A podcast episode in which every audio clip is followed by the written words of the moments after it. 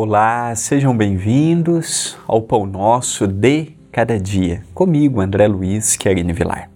Agradeço a TV A Caminho da Luz, ao Centro Espírita Perdão, Amor e Caridade, o CEPAC, e a você que tem feito comigo este projeto há mais de um ano, ininterrupto no ar.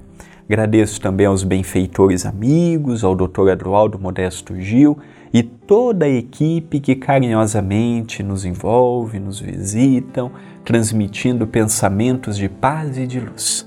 Hoje nós vamos falar um pouquinho sobre ofensas, esquecimento das ofensas, com Emmanuel, pelas mãos de Chico Xavier através do livro Urgência. Esquece as ofensas incondicionalmente, na certeza de que as agressões pertencem aos agressores.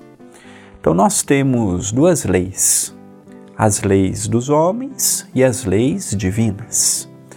Vemos que as leis dos homens ainda são leis imperfeitas, que se modificam de tempos em tempos, cada país adequa a sua realidade, tem país que pode isto, tem país que não pode aquilo, e assim sucessivamente. A lei divina, ela é para todos. Ela atinge a todos igualmente.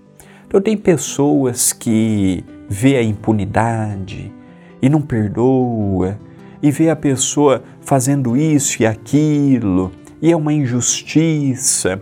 Do ponto de vista das leis humanas, é uma injustiça lembrando que nós, os encarnados, somos injustos. Se eu sou injusto em casa, o que esperar do próximo, de um mundo em que vivemos? Se eu ainda sou injusto, como cobrar uma justiça por parte do próximo? Então, a justiça plena e real é a de Deus.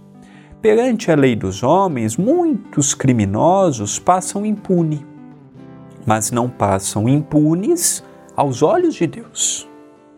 Não passam impunes perante a lei divina. Então, tem pessoas que querem fazer justiça com as próprias mãos e querem isto e querem aquilo outro. No mundo em que vivemos, não ganharemos nada com este tipo de ação. Tudo tem seu tempo. Ontem também já erramos muito perante a lei dos homens e perante a lei de Deus. E com muito esforço encontramos um novo caminho. Agora é a vez do próximo, é o tempo do próximo, é o momento do próximo. Então esquecemos aquelas agressões verbais, esquecemos as brigas que, no calor da emoção, nós exprimimos uma ideia que naquele momento magoou, feriu. Não conseguimos ainda conter os nossos ímpetos. Quando vemos, já colocamos para fora o que pensamos e esquecemos que do outro lado pode ter uma pessoa que não reaja bem a uma crítica, a uma ofensa. Tem pessoas que esquecem rápido. Tem pessoas que aquela palavra vai marcar por resto da vida. Não existe certo e errado. Cada pessoa é um jeito. Não existe, ah, aquele é melhor do que este. Então é analisarmos. Tudo que eu falei até hoje já está gravado. Eu posso observar o que eu falarei de hoje em diante. De hoje para trás, já foi dito. Algumas coisas eu me arrependo, algumas coisas eu fiquei feliz. É de hoje para frente.